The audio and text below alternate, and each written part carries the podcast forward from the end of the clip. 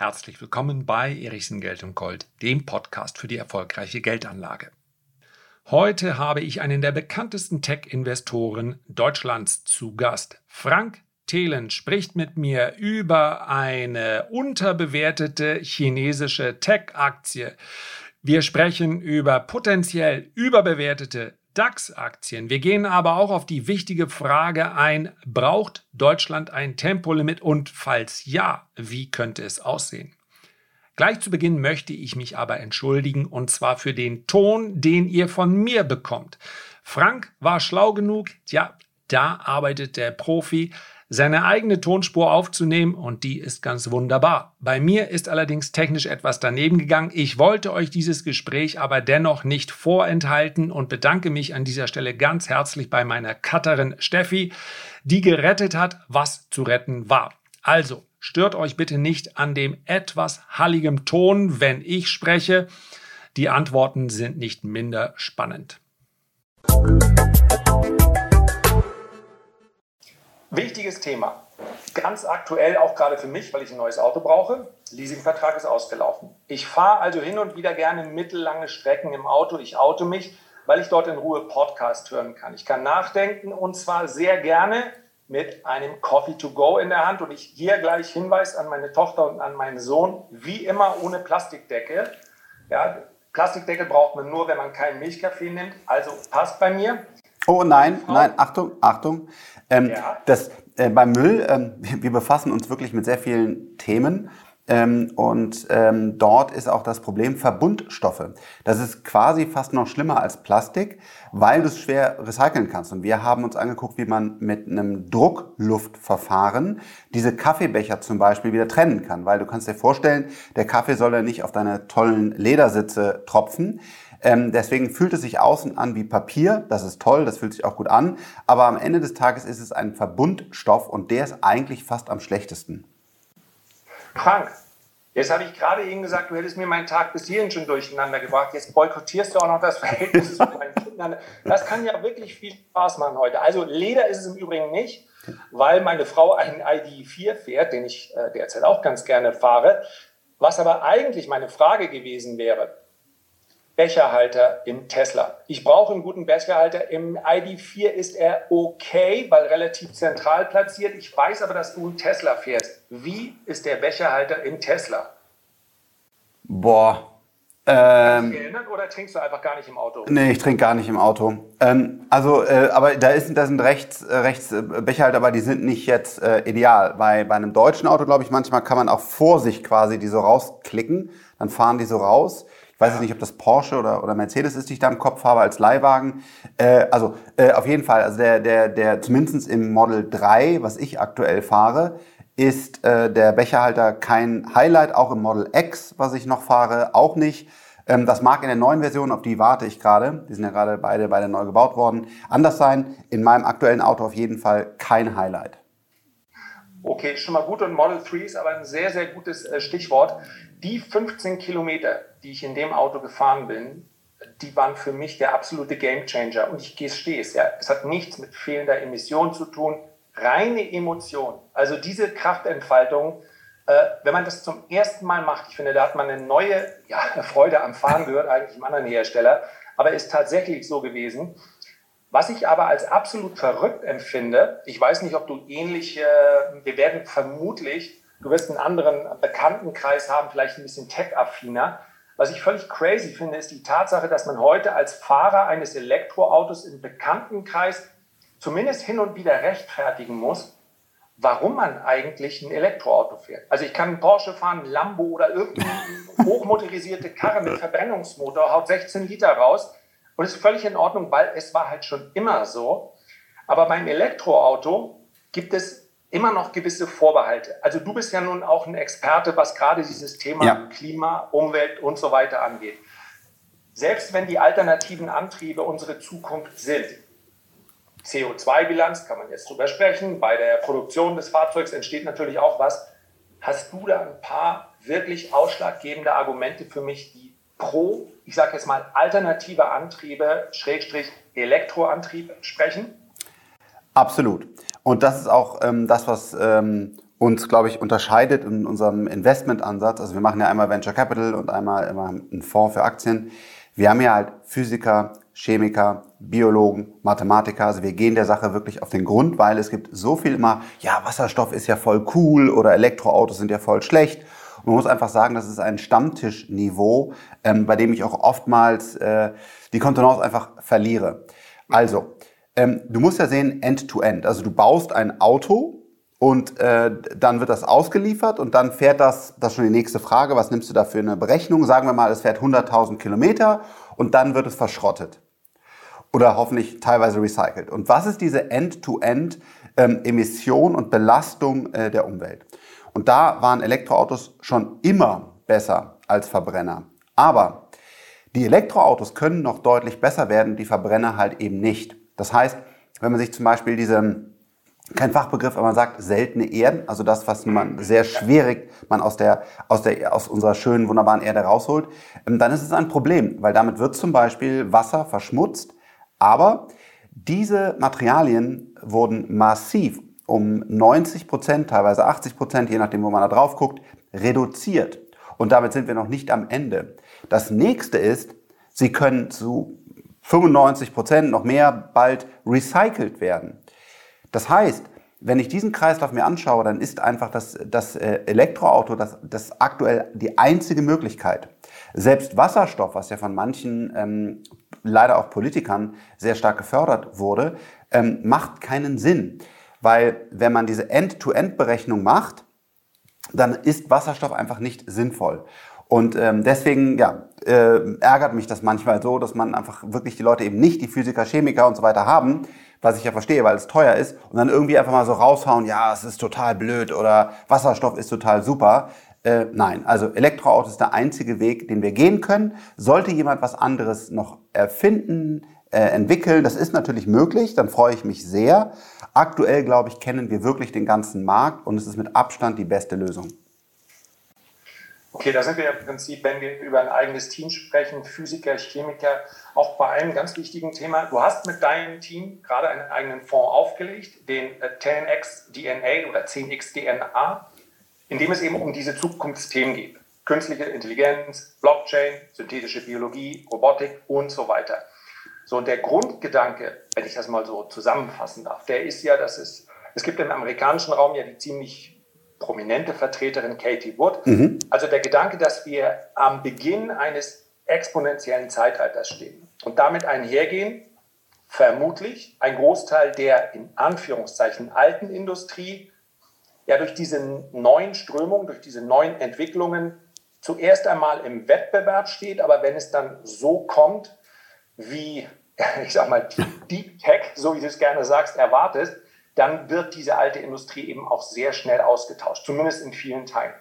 Und bevor ich jetzt dazu gleich was sage, würde ich dich erstmal bitten, für all diejenigen, die jetzt noch nichts davon gehört haben, ganz kurz einmal diesen äh, Fonds zu beschreiben und insbesondere den Vorsprung, den du hier siehst, gegenüber den bereits am Markt existieren, existierenden Produkten?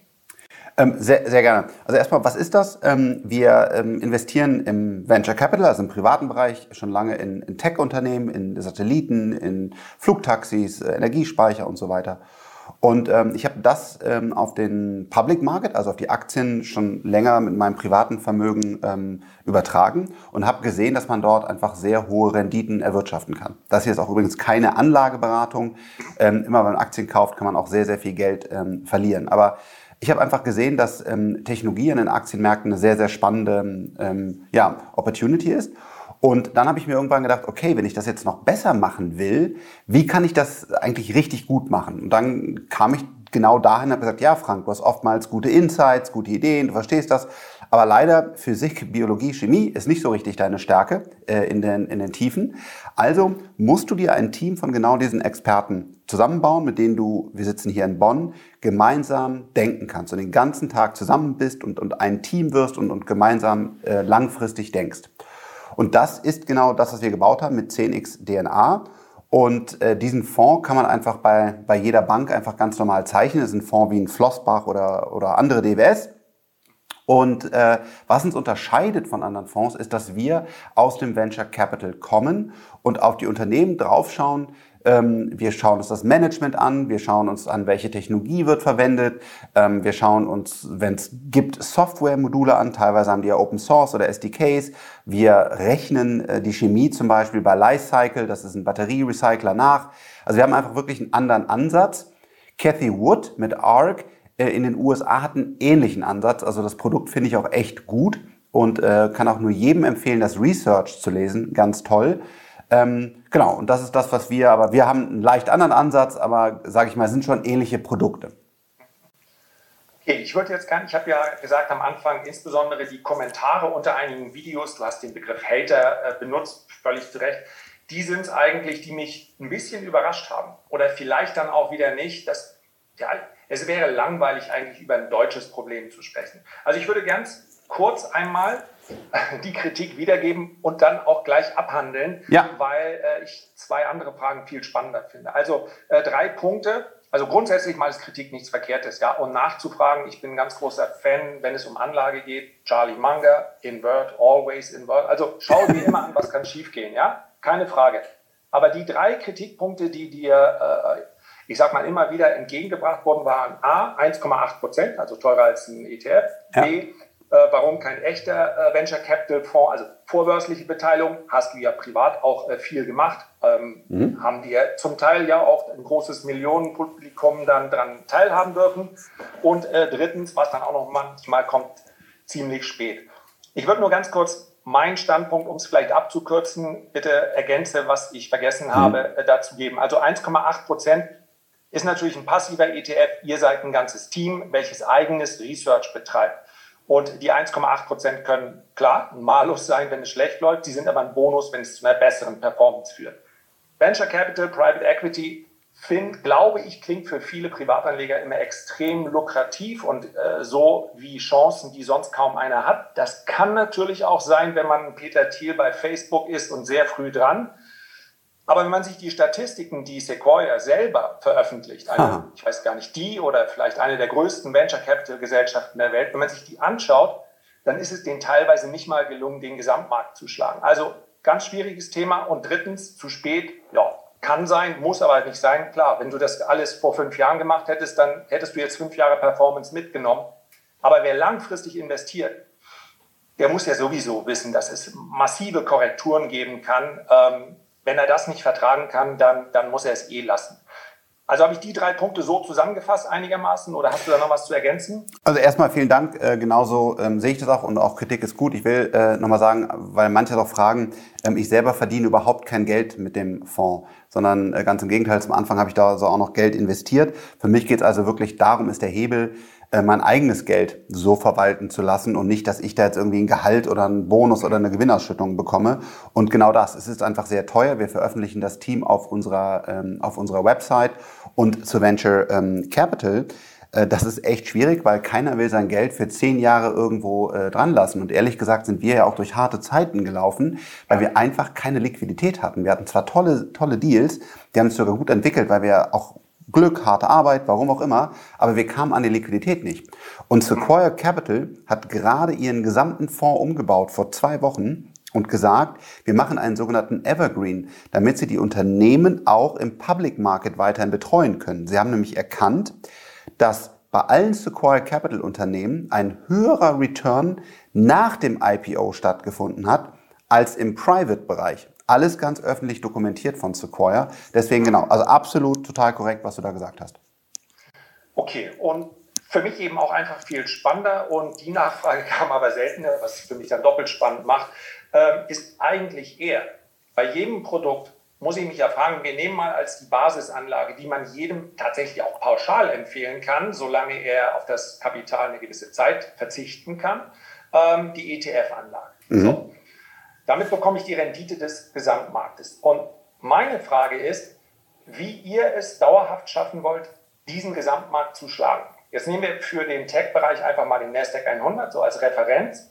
Und ähm, gerade weil der Informationsfluss ja heute so gut ist, also die Transparenz so hoch wie wahrscheinlich noch nie, und, es, und das ist schon fast eine Frage, es vielleicht auch nicht mehr so ganz viele Geheimnisse gibt, eure größten Positionen sind die veröffentlicht ihr selber, das ist also kein Geheimnis. Tesla, Palantir, Coinbase. Das heißt, so die Top 8 Positionen inklusive Bitcoin und Ether sind alles Large Caps und machen, wenn ich es richtig zusammengerechnet habe, ungefähr 57 Prozent des Portfolios aus. Dahinter kommen dann Werte aus der zweiten und dritten Reihe, auch einige sehr, sehr spannende. Aber das wäre die Frage. Wenn ihr relativ hochgewichtet seid in Werten, die auch im Nasdaq ja schon hochgewertet sind, mal ex Bitcoin und Ethereum, klar, haben eine gewisse Volatilität, aber finde ich auch nachvollziehbar, dort zu investieren, wenn man über Blockchain spricht. Was ist der Plan, um dauerhaft den Markt zu schlagen? Ja, also erstmal genau, finde ich es auch gut, wenn man einen Nasdaq-Index äh, kauft oder sogar einen Worldwide ETF, weil das einfach genau und dann langfristig und dann Cost Average in den Markt ist sicherlich ein, ein gutes Ding. Warum schlagen wir den Markt? Weil wir ein hochkonzentriertes Portfolio haben und wir haben auch eben andere Dinge vom Nasdaq nicht drin. Ähm, das heißt, ein, ein, Tesla zum Beispiel, wir haben dort auf unserer Website äh, ein sehr umfangreiches Research äh, veröffentlicht und haben halt eben, glaube ich, schon nochmal Blickweisen in das Unternehmen, die andere nicht haben. Ähm, wir haben ja selber zum Beispiel auch eine äh, Battery Labs in unseren Startups, also wir verstehen Batterietechnologie und investieren dort auch direkt. Ähm, Produktion, ähm, ich habe lange mit dem deutschen Produktionschef von Tesla äh, sprechen können, persönlich. Ähm, wir, ja, wir, wir haben auch Mitarbeiter von Tesla, die jetzt in unseren Unternehmen arbeiten. Ähm, wir haben im Energiebereich haben, stellen wir selber Speicher her mit Kraftblock. Also wir wissen genau, wie entwickelt sich dieser Markt wird dort Tesla wirklich führend werden und so weiter. Ähm, ich sage nicht, dass es kein anderes Team der Welt gibt, das solche Einblicke hat. Das, das, das wäre auch falsch. Aber zu sagen einfach, ja, das ist ja dieses Common Knowledge. Die Theorie ist ja, heute ist so viel Information verfügbar. Deswegen ist der Markt immer effizient oder korrekt gepriced. Also kann ich einfach nur quasi überall Aktien kaufen und die werden dann halt steigen einfach. Das, das stimmt auch sicherlich.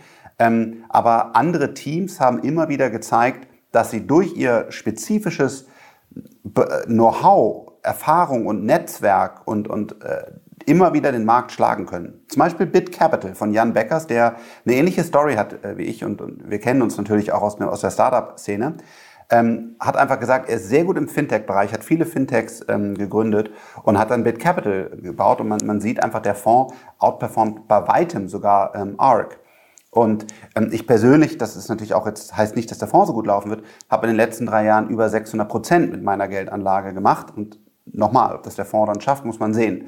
Aber ähm, ein Tesla ist da sehr bewusst drin und ein, ein Microsoft und ein Google und andere Dinge sind da halt auch eben sehr bewusst nicht drin.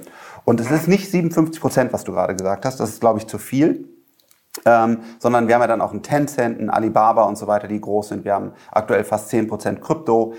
Also wir, äh, wir haben dann ein breites Portfolio und wenn du sagst, lass uns in, in einem halben Jahr, einem Jahr nochmal sprechen, werden wahrscheinlich diese, die du gerade so genannt hast, die hat man noch nicht so gehört, die kleineren äh, werden auch nochmal deutlich groß sein. Ich muss aber sagen, dass ich aktuell kein einziges Unternehmen auf der Welt finde. Das kann sein, weil wir noch nicht genug gesucht haben, weil uns auch dort äh, Informationen fehlen, was ein so attraktives Risiko- und Chance-Verhältnis wie ein Tesla hat. Und hierzu einfach äh, gerne unser Research lesen. Wir haben das alles äh, veröffentlicht. Ähm, ja, genau, bei den 57 Prozent, äh, äh, genau, ich bin jetzt nur die, die, die ersten acht äh, oder zehn Positionen durchgegangen. Absolut richtig, ist schon die, die, die Diversifizierung Und bei, ist dann schon da. Bei Tencent zum Beispiel sind wir ja abgestraft worden. Dazu haben wir dann auch wiederum umfangreiches Papier veröffentlicht. Seid ihr eigentlich verrückt, in China zu investieren? Und ähm, der, die generelle Marktidee war ja, und das hat übrigens auch Cathy, äh, meiner Meinung nach, äh, Cathy Wood, die ich ja sehr gut finde, auch hier gemacht, die ist massiv aus China rausgegangen. Und wir sind reingegangen, weil wir ähm, uns dazu eine Meinung erlaubt haben, wie wird sich ein Tencent, ein Alibaba entwickeln, auch spezifisch genau diese beiden Unternehmen. Ähm, was könnten die nächsten Schritte der Regierung sein? Da ist natürlich Risiko dabei, weil die Regierung ist ziemlich unberechenbar. Ähm, und haben das bewusst gemacht und sind ja bis jetzt auch damit gut gefahren. Und deswegen ist schon auch ein deutlicher anderer Entwicklung, also ja, über Performance darf ich hier nicht sprechen. Jeder kann ja Charts sich einfach raussuchen ähm, haben wir da schon eine andere Entwicklung gemacht und glaube ich, werden wir es auch in Zukunft tun. Ja, also insbesondere bei, bei Tencent bin ich da voll bei dir, ja, mit allen Risikodisclaimern, die ihr von mir kennt, aber ich denke auch, das ist eine, auf jeden Fall eine antizyklische Gelegenheit. Ich glaube, dass Tesla auch deshalb so häufig besprochen wird. Natürlich, er ist auch ein Popstar, der Elon Musk, Total. Frage.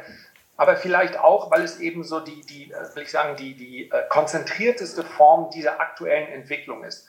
Und dass man Tesla und vielleicht eine Volkswagen, ja, glaube immer noch zweitgrößter ähm, Automobilhersteller der Welt, so gegenüberstellt, ist vielleicht auch deshalb eine, eine ganz dankbare Gegenüberstellung, weil man dann eben wirklich äh, vergleichen kann und weil man auch sich die Frage stellen darf, und das ist sicherlich im Pricing, also entweder ist Tesla äh, derzeit sehr, sehr hoch bewertet oder Volkswagen relativ niedrig oder eben nicht, weil man sagt, Volkswagen hat, obwohl ja ein Ingenieur mittlerweile als äh, Vorstandsvorsitzender, der sogar das, den Begriff Big Data in den Mund genommen hat, ähm, äh, den, den Konzern anführt. Hinter diesen Gedanken, also diesen frappierenden äh, Bewertungsdiskrepanzen zwischen beiden Unternehmen, kann eigentlich derzeit ja im Markt nur der Gedanke stecken, Volkswagen kann nicht aufholen, was Tesla jetzt schon geschafft hat. Würdest du das auch so zusammenfassen, dass Sie sagen, äh, Sie waren zu langsam, dass Sie überholt worden sind? Jetzt nicht äh, über Stückzahlen müssen wir noch nicht sprechen, aber wenn wir über Marge sprechen, wenn wir über effiziente Fertigung sprechen, äh, wenn wir auch darüber sprechen, wie wenig Marketing Tesla braucht, ähm, ist, ist es das vielleicht einfach der Wettbewerbsvorsprung, der viel schneller angewachsen ist, als das die etablierten Produzenten erwartet haben? Ähm, absolut. Und lass mich hier an der Stelle bitte sagen, ich äh, schätze äh, Herbert Dies äh, sehr. Er ist ein sehr kluger und guter Kopf. Ähm, und äh, er hat aber genau die Probleme, jetzt diesen Konzern umzubauen. Und er hat ja selber auch zum Beispiel, was ich echt toll fand, Elon äh, reingeholt äh, in sein Top-Management, äh, dass der dort gesprochen hat. Und der hat auch nochmal gesagt, wenn wir uns jetzt nicht bewegen, also massiv anders bewegen, dann war's das. Und diese Vorteile, die Tesla hat, die sind einfach zu groß. Wir investieren ja in Zukunft. Also was glauben wir, was in fünf, sechs, sieben Jahren, wer ist da der Marktführer, wer hat da welche Margen? Und Tesla hat sich einen, als Europäer, muss ich sagen, einen so traurigen Vorsprung erarbeitet, der, glaube ich, auch so historisch in den Märkten äh, selten passiert. Vielleicht bei Microsoft damals vor dem Internet mit Office-Anwendungen und Betriebssystemen, ähm, vielleicht ja bei Google im Search-Bereich egal wo du reinguckst, ob es Chips sind, deswegen sind sie auch so gut durch die Chip-Krise gekommen. Sie haben eigene Chips als ein einziger Autohersteller der Welt, die besser sind als die besten Chips des Zulieferers Nvidia. Und das nicht doppelt so gut, sondern um Faktoren besser. Das, das kannst du, das, das kann man sich einfach gar nicht vorstellen. Und wir, wir investieren hier auch in Chips und wir verstehen wirklich diese Strukturen dahinter. Ähm, das ist unfassbar. Wenn du dann reingehst in dieses Mega-Casting, das heißt, 60 Prozent der, des ganzen Produktion fällt weg. Das Ergebnis ist ein leichteres Auto mit dem besten Spaltmaß der Welt, also besser als Porsche und Co. Ähm, dann schaust du rein, dass 95 Prozent der Daten Tesla gehören. Ich könnte wirklich immer, das ist einfach eine solche Schachmatt-Situation, ähm, die mich natürlich als Europäer extrem ärgert. Als, als, ja, als Shareholder bin ich darüber sehr glücklich, wenn man, wenn man sie tiefgreifend verstanden hat. Und ähm, ja, es ist einfach wirklich leider sehr, sehr traurig. Und ich hoffe, also ich glaube, Volkswagen kann nicht mehr aufwachen. Das ist, ähm, das wird, das wird einfach leider nicht mehr funktionieren. Ähm, ich hoffe, wir haben neue Startups, die, die auch so denken, weil man muss einfach völlig anders an die Sachen äh, rangehen. Und äh, das, das werden wir bei den etablierten äh, Playern, glaube ich, leider einfach nicht mehr, nicht mehr erleben. Und deswegen ist Tesla meiner Meinung nach sehr günstig bewertet und Volkswagen ähm, sehr stark überbewertet. Okay, das ist ja letztendlich ist die. Wir shorten aber nichts. Ne? Also wir machen. Also, okay. Ja, das tun wir nicht, aber diese Aktie ist aktuell einfach überbewertet. Okay. Ja, das macht ja auch den, den Kapitalmarkt letztendlich so interessant. Ich meine, es gäbe nicht genügend Umsätze, keine Käufer und Verkäufer, wenn es nicht gegenseitig Meinung wäre. Ja. ja. Ähm, aber grundsätzlich mal, das ist ja eigentlich ein strukturelles Problem, was du äh, beschreibst. Es ist ja, du schreibst ja nicht vorne USA dran und alles läuft glatt, und äh, auf der anderen Seite Deutschland und leider läuft alles nicht glatt. Wenn man aber genau drauf schaut, zumindest auf den Markt jetzt, dann ist es so. Das heißt also, wenn, äh, ich glaube, Elon Musk ist in Südafrika groß geworden, wenn ihn dann seine Eltern nicht in die USA geschickt hätten, sondern nach Elmshorn und er hätte dann in Hamburg studiert, gäbe es dann Tesla heute oder wäre die Erfolgsstory von vornherein so schwierig geworden, die Hürden so groß, ein Unternehmen aufzubauen, Das ist eine Erfolgsstory wie die von Tesla oder von hunderten anderer Unternehmen, die ich hier nennen kann, die innerhalb kürzester Zeit eine Multimilliarden-Dollar-Cap erreicht haben, die es aber eben hier nicht gibt, dann ist es ja kein Zufall. Nein. Glaubst du, jemand könnte heute hier so ein Unternehmen bauen in Deutschland, wie das derzeit in den USA möglich ist? Oder auch in China, muss man dazu sagen, natürlich unter anderen ja. Voraussetzungen, aber auch in China? In China so oder so, da komme ich gleich zu. Ähm, ich, in Deutschland würde ich sagen, ja, seit äh, wenigen Wochen so gefühlt ungefähr, weil wir jetzt gerade an einem sehr spannenden ähm, Punkt des, des Ecosystems sind. Komme ich gleich zu. Erstmal zur Vergangenheit. Nein. Marco Börries äh, in Hamburg lebt er und ist dann, hat dann in den USA ähm, studiert, ein, ein guter, äh, wertvoller Freund von mir. Ähm, der, der, man sagt früher sozusagen Bill Gates von, von Deutschland, der hat Open Office ähm, entwickelt und das sind auch verkauft und das ist natürlich ein unfassbar erfolgreicher Unternehmer. Aber er hat eben in Deutschland nicht die, diese umfangreiche Finanzierung bekommen und ähm, ist dann auch nur durch sein Netzwerk in Silicon Valley groß geworden, aber auch heute halt äh, keine hunderte Milliarden, sondern halt mehrere Milliarden an Wert, Wert geschaffen. Also genau das. Es ist äh, das, das Ecosystem.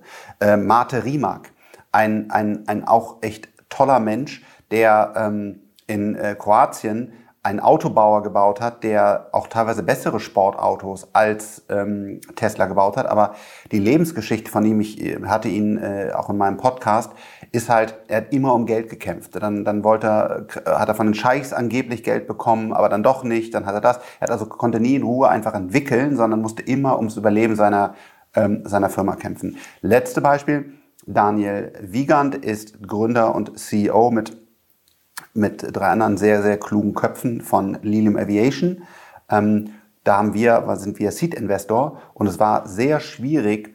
Das sind Flugschrauber-Taxis, ne? Genau, Flugtaxis. Es war sehr schwierig, Geld immer wieder along the way zu bekommen. Heute ist das Unternehmen an der, an der Nasdaq äh, gelistet, ist auch mehrere Milliarden wert. Aber ähm, es war ein, ein, ein, ein Weg dahin, wo Daniel, glaube ich, mehr Zeit mit Fundraising und, und, und Erklärungen und so weiter äh, verbracht hat, als er dies im Valley getan hätte. Und man sieht auch jetzt wieder, dass Wettbewerber, die, auch das keine Anlageempfehlung, aber die, glaube ich, eine schlechtere Technologie haben, deutlich höher bewertet sind. Also wir haben dieses Gap zwischen USA und Europa und das müssen wir äh, dringend schließen. Und vor allen Dingen haben wir die große, das große Problem, wenn wir 100 Millionen plus Schecks brauchen. Ähm, wir haben genug Seedgeld, genug Series A Money, aber wenn wir sagen, hey, das funktioniert und die wollen jetzt ein Auto bauen, die wollen ein Flugzeug bauen, die wollen eine Hyperloop bauen, die wollen eine Rakete bauen, ähm, wobei ESA Aerospace ja schon genau seit letzter Woche sozusagen, das ist so eins der tollen neuen Beispiele, wo man sieht, so langsam geht es auch in Deutschland, weil die haben einiges Kapital bekommen, auch von etablierten deutschen Investoren, die das vorher so nicht gemacht haben. Aber es ist eben nicht so, dass man dann sagt, okay, geil, eine Rakete, die doppelt so schnell und dreimal so hoch fliegt oder ein Auto, was keine Ahnung was. Das Kapital ist einfach bei 100 Millionen plus in Deutschland nicht verfügbar. Und das, deswegen würde ich sagen, das ist ein Riesenproblem. Wir sind jetzt aber gerade dabei, das vielleicht etwas besser in den Griff zu bekommen. In China ist es nochmal anders. Ähm, dort äh, gibt es auch viel progressivere Investoren, Tencent zum Beispiel. Das Venture Capital Portfolio von Tencent ist mhm. weit über 300 Milliarden wert. Also ein sehr progressiver Investor.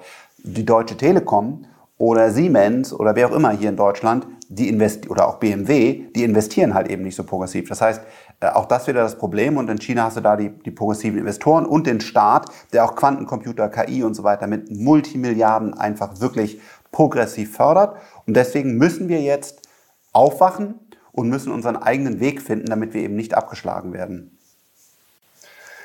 Äh, Tencent ist übrigens ein gutes Beispiel.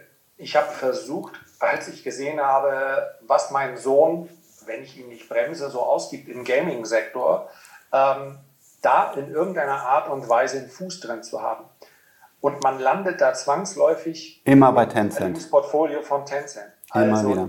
Ja. Man muss auf jeden Fall den Risikodisclaimer dazu setzen, dass in China auch mehr Regulierung kommen kann. Ich persönlich glaube nicht, dass sie ihre äh, großen Wirtschaften, auch ihre großen äh, Techs in Grund und Boden regulieren wollen. Aber natürlich ist das ein zusätzliches Risiko. Das erleben wir ja auch derzeit gegenüber den Investments in, ja, vielleicht in Europa äh, oder in den USA. Das muss am Ende dann jeder, jeder selbst für sich entscheiden, ob er sagt, das ist jetzt ein, für mich ein passendes äh, Chance-Risiko-Verhältnis. Aber ähnlich wie bei Google, ich finde, die haben, ja, haben ja auch ein wahnsinnig großes Beteiligungsportfolio. Also wenn man dort mal Sie haben kein Interesse daran, denke ich, weil sie dann natürlich auch wahnsinnig viele neue Vorstände bräuchten und so weiter. Aber die könnten ja easily ähm, ihren Wert an der Börse heute verdoppeln, wenn sie das wollten, indem sie einfach zahlreiche Spin-offs machen und die Unternehmen dann an die Börse bringen. Total. Ähm, ja. ja. also die, klar, mit, mit allen Risiken und vermutlich werden sie es erstmal nicht machen, denn äh, für denjenigen, der dort äh, oder für das Management ist es viel einfacher. Die Frage kommt ja häufig, warum spaltet sich Amazon nicht auf? Ja, weil es dann eben zwei oder drei Unternehmen gäbe, die man äh, kontrollieren müsste und der Gründer von Amazon hat möglicherweise gar nicht äh, nötig, hier sein Vermögen durch so einen Schritt dann noch zu steigern. Amazon spielt gleich nochmal eine kurze Rolle, aber lass uns bitte nochmal kurz über die Zukunft sprechen. Ich habe eigentlich eine Bestätigung gesucht per Suchmaschine, dass der Mensch an sich linear denkt. Habe dann aber gelesen, eine Studie, habe ich nicht weiter überprüft, dass sie, der Mensch früher, einige Urvölker, dort hat man herausgefunden, dass der Mensch durchaus in der Lage ist, logarithmisch zu denken, dass dann erst die Erziehung uns dazu bringt, in den, sag mal, in den linearen Bereich abzurutschen. Also du kannst das nicht, so ist Mathematik, eins und eins sind zwei, das alles ist natürlich linear. Um aber zu begreifen, was eigentlich derzeit passiert, und das kann ja durchaus auch dramatische gesellschaftliche Folgen haben, wenn wir uns also Blockchain anschauen, äh, Kryptos und einige Zukunftsthemen mehr, die du ja auch immer wieder mal besprichst, dann muss man eigentlich in der Lage sein, äh, sowas wie so ein logarithmisches Denken auch zu entwickeln. Und da wäre meine ganz persönliche Frage, wie du es schaffst, bei diesen ganzen Themen überhaupt alles das rauszufiltern, was ich jetzt mal so als, als Neues bezeichnen würde. Ja?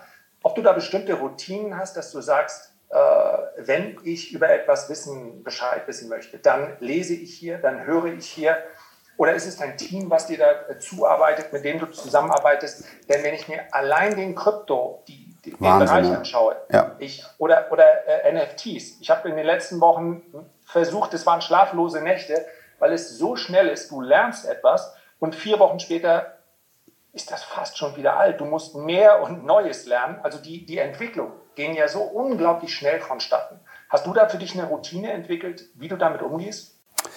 Ja, also das eine ist, ähm, dass ich mit sehr viel ja aus unserem Portfolio Unternehmen ähm, arbeite, die, wo wir immer, äh, sage ich mal, äh, cutting edge unterwegs sind. Wir haben AI-Forschung äh, Unternehmen, wir haben Roboterunternehmen, wir bauen eigene Satellitenfunktechnologien im Weltall. Also wir haben quasi kann man kann jeder äh, unser Portfolio sich angucken. Ähm, dort, sage ich mal, ist es meine, meine Sportübung. Wir versuchen natürlich auch den Unternehmen zu helfen durch, durch mein Netzwerk, meine Erfahrungen und unser Kapital und so weiter. Aber ich lerne auch sehr, sehr viel äh, von, von, von unseren Unternehmen und lebe da auch einfach jeden Tag drin zusätzlich. Ähm, schaue ich mir jeden Tag neue mögliche Investitionen an und dann diskutieren wir halt auf eben ähm, zum Beispiel ein, ein Pappbecher oder ein Verbundstoffbecher eine gute Idee ist oder ob ein äh, Nuclear Fusion bald Realität ist und nicht. Und so werde ich den ganzen Tag ähm, trainiert. Zusätzlich habe ich ein sehr gutes äh, Netzwerk und tausche mich immer wieder mit den klugen Köpfen, wie zum Beispiel auch dem Management von Tencent oder habe ja auch das Glück, natürlich sehr, sehr selten, aber doch ab und zu Elon Musk äh, persönlich zu treffen oder Jeff Bezos habe ich getroffen oder das ist einfach, ja, das ist das Glück, was ich habe, dass ich immer wieder mich mit unfassbar klugen Köpfen ähm, austauschen darf.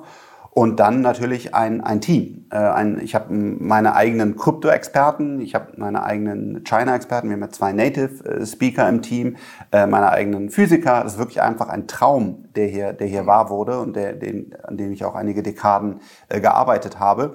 Und ähm, so versuche ich das dann zu machen. Aber wir wissen auch nicht alles. Und deswegen veröffentlichen wir unser Research bei äh, 10xDNA auch immer als Open Source, geben das raus damit wir Feedback bekommen, weil auch wir wissen nicht alles. Und ähm, das ist eigentlich das, das Wichtigste, Egoistische sozusagen daran, dass wir das Wissen teilen, dass dann Leute sagen, ah, ihr seid aber dumm, weil äh, mit dem und dem Verbindung, mit dem und dem könnt ihr noch das und das machen. Und wir lernen da auch dann da einfach immer wieder dazu. Also die Welt ist sehr, sehr komplex, wird komplexer oder das, wir verstehen mehr von der Komplexität, wobei wir erzeugen auch Komplexität und es wird immer schwieriger. Das bringt uns zum, zum anderen Punkt. Das heißt, der reine ETF es ist einfach schwierig, ähm, alles zu wissen, weil es immer mehr Wissen gibt. Deswegen wird es, gibt es eine Berechtigung für Experten, die in gewissen Gebieten einfach besser investieren als andere. Diese Zukunft ist auf jeden Fall eine, eine, eine Chance. Ich möchte aber vielleicht deine Einschätzung nochmal haben zum Thema, was mich beschäftigt hat. Also Elon Musk zuzuhören ist ja nicht mal ganz leicht, meistens aber sinnvoll. Es gibt aber ein Interview, du weißt garantiert, ähm, welches ich meine. Ich glaube, es war ein Podcast, dass der verlief, ich glaube, das war sogar der Podcast, in dem er ein bisschen Pott geraucht hat, ich weiß es nicht mehr genau, aber das war zumindest, hatte einen ziemlich, naja, sagen wir mal, dystopischen Charakter. Also ähm, da ging es um künstliche Intelligenz und um die Geschwindigkeit, mit der künstliche Intelligenz äh, wächst. Das ist noch gar nicht so lange her, ich bin Jahrgang 72 und über Jahrzehnte war es sicher, dass ein Schachcomputer dir helfen kann beim Training. Dann kam, ich glaube, von IBM The Big Blue. Ja. War dann äh, auf Augenhöhe. Ich weiß nicht, hieß der Big Blue? Oder ja, so? der hieß Big Blue. Mhm. Ja, genau. Dann war der, der war auf Augenhöhe mit den Menschen schon. Und heute keine Chance. Gar keine. Und das ist natürlich jetzt nur ein Spiel, aber ein sehr komplexes. Das heißt also. Nee, das ist nicht so komplex. Was wirklich komplex ist, ist Go. Und ähm, da hätte man gedacht, dass durch die lineare Weiterentwicklung, also Moore's Law, äh, wir als Menschen erstmal Go nicht ähm, schlagen können, weil das Spiel halt so viel, es hat so viele Züge mehr, als es viermal mehr Sandkörner auf der Welt gibt oder irgendwas. Es ist wirklich deutlich komplexer. Okay.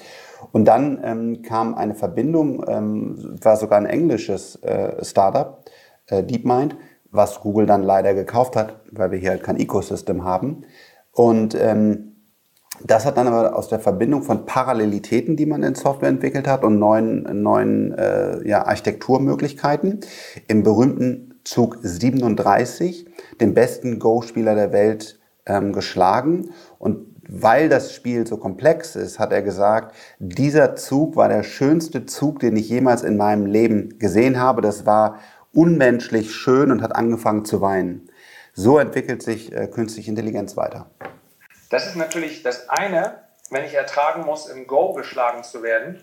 Auf der anderen Seite gibt es natürlich auch viele und wenn ich mich an das Interview zurückdenke, gebe ich auch offen zu, dass ich da auch äh, gegrübelt habe, die dann so ein bisschen, naja, ich sag mal überspitzt formuliert, weißt du, dann der Mensch wird in den Untergrund verdrängt äh, mhm. und hofft auf einen John Connor, der ihn da rausholt, so wie in Terminator, weil die Maschinen eben und ich weiß nicht, wie viele Jahre die Robotik davon entfernt ist, dass sie selber sich überwacht beim Erstellen von Maschinen. Das mag noch äh, eine gewisse Zeit dauern, ja. aber ist eben absolut denkbar. Ist das für dich auch eine Gefahr, die wir kontrollieren müssen oder sind wir noch nicht so weit? Äh, ja, jetzt kann man natürlich sagen, der Frank ist wieder totaler Elon Musk-Fan. Ähm, aber ich bin da 100% bei Elon. Habe das auch durch Zufall vor zwei Tagen äh, auf meinem Instagram und Twitter und so veröffentlicht, ein Statement von ihm. Okay. Und es muss einfach reguliert werden. So ähnlich wie wir Flugzeuge, Atomkraft, äh, Medikamente und so weiter reguliert haben, weil wir eben zum Beispiel, sagen wir mal, wir würden jetzt Heroin, also ich habe jetzt keine Theorie oder äh, Simulation dazu, aber ich glaube, wenn wir Heroin einfach frei zugänglich machen würden, würden wir wahrscheinlich deutlich mehr Drogenabhängige bekommen. Kann auch sein, dass eine andere Regulierung aufkommt, die Leute dann erkennen, wie scheiße das ist und endlich damit aufhören, aber es gibt auf jeden Fall auch eine Gefahr, dass wir deutlich mehr Drogentote hätten. Und deswegen haben wir gesagt, Heroin ist keine gute Sache und wir verbieten das. Und das Gleiche müssen wir bei künstlicher Intelligenz machen. Das heißt, wir müssen regulieren und dafür brauchen wir ein starkes Europa, wie wir künstliche Intelligenz einsetzen dürfen. Also für, für was wir, wir, was wir damit machen wollen und was wir nicht damit machen wollen. In welchen Bereichen wir uns noch weiterentwickeln wollen und in welchen Bereichen halt eben nicht mehr, wie zum Beispiel bei äh, Atomwaffen. Ähm, und das muss 100 Prozent, davon bin ich absolut bei Elon, äh, geregelt werden, reguliert werden. Und das sollte die Politik äh, sehr bald angehen.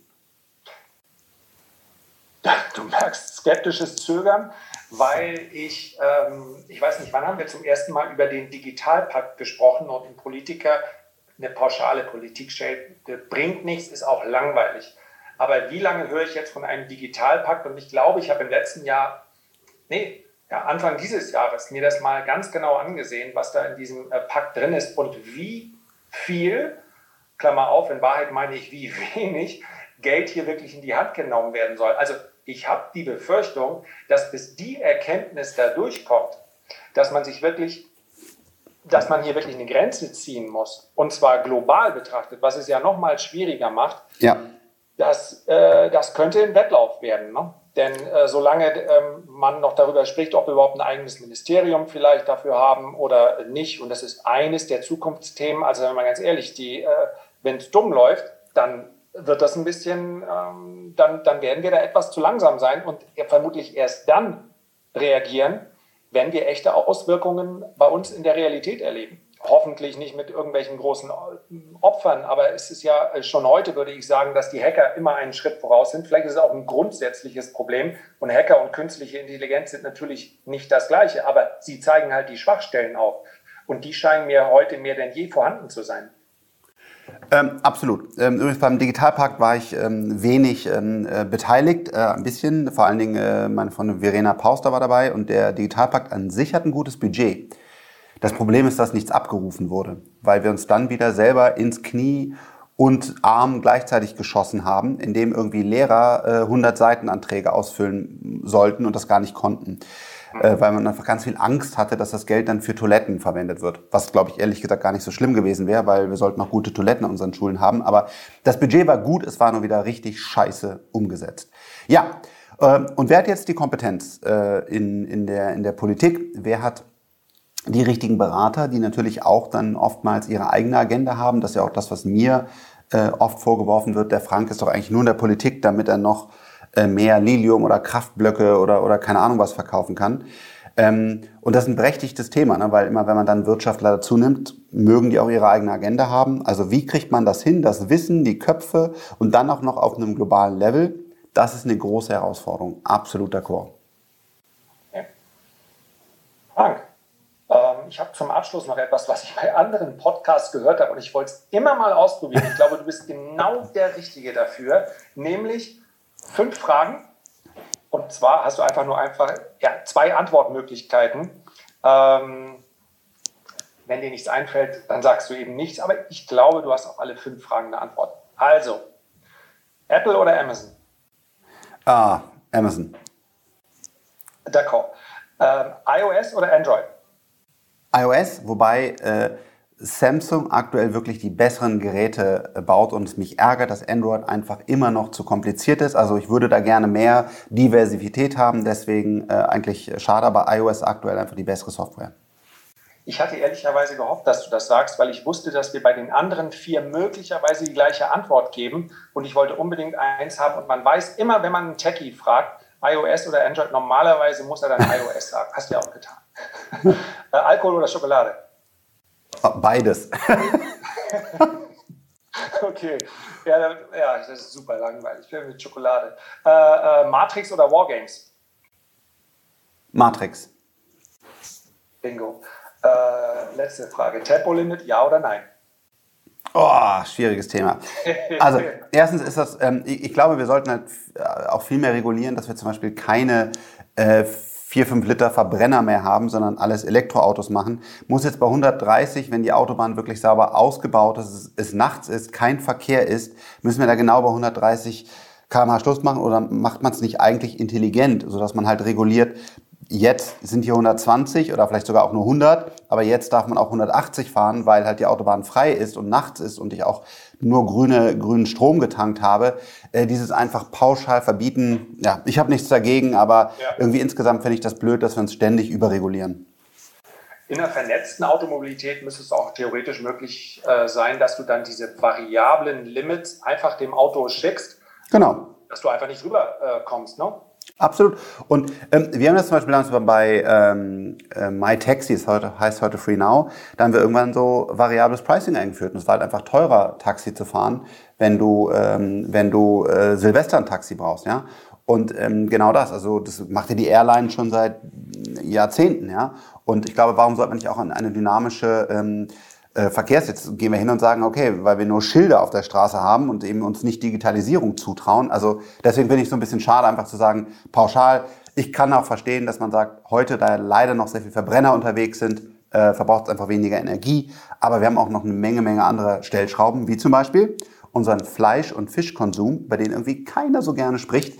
Ähm, das ist ein riesen Energieproblem, weil es braucht mich sehr viel Energie, diese Tiere zu züchten oder bei den, bei den, bei den Fischen ist es das Plastik äh, im Meer. Also es gibt viele Themen, die wir verbessern müssen. Müssen wir jetzt unbedingt äh, 130 einführen? Ich habe dazu keine feste Meinung. Perfekt. Frank, es hat mir viel Spaß gemacht. Ich danke dir ganz herzlich für dieses Gespräch und wünsche dir weiterhin viel Erfolg und gute Gesundheit. Ich danke dir. Mir hat es auch ganz viel Spaß gemacht und vielleicht auf bald. Danke. Herzlichen Dank für deine Aufmerksamkeit. Ich würde mich sehr freuen, wenn du dir ganz kurz Zeit nimmst, ein Feedback oder einen Kommentar zu hinterlassen, eine Bewertung. Ich freue mich aber am allermeisten, wenn wir uns beim nächsten Mal gesund und munter wiederhören. Bis dahin alles Gute, dein Lars.